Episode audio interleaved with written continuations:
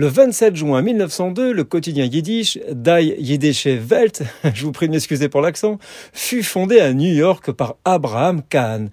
Le journal était l'une des publications les plus influentes de la communauté yiddish américaine. À la suite de l'afflux d'immigrants juifs en Amérique, le yiddish était de plus en plus entendu dans les rues de New York et en 1925, à lui seul, New York avait sept quotidiens imprimés en yiddish. Selon le recensement américain de 1940, 1 750 000 juifs parlaient le yiddish à la maison. Aujourd'hui, des mots yiddish comme Schubspa, Klutz, Schmalz et Schlepp se sont glissés dans l'usage courant de l'anglais. En plus de traiter l'actualité, le journal publiait des histoires et des poèmes, devenant une plateforme importante pour les écrivains yiddish. Au fil des années, il a évolué et a reflété les changements de la communauté juive américaine. Dans les années 30, le journal soutenait les efforts pour créer un État juif en Palestine mandataire.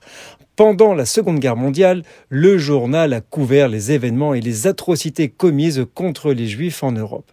Après la guerre, avec l'assimilation croissante des Juifs américains et la diminution du nombre de personnes parlant le yiddish, le journal a commencé à perdre de l'audience et a finalement disparu en 1982.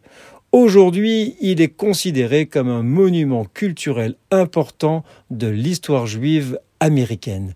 Nous sommes le 27 juin.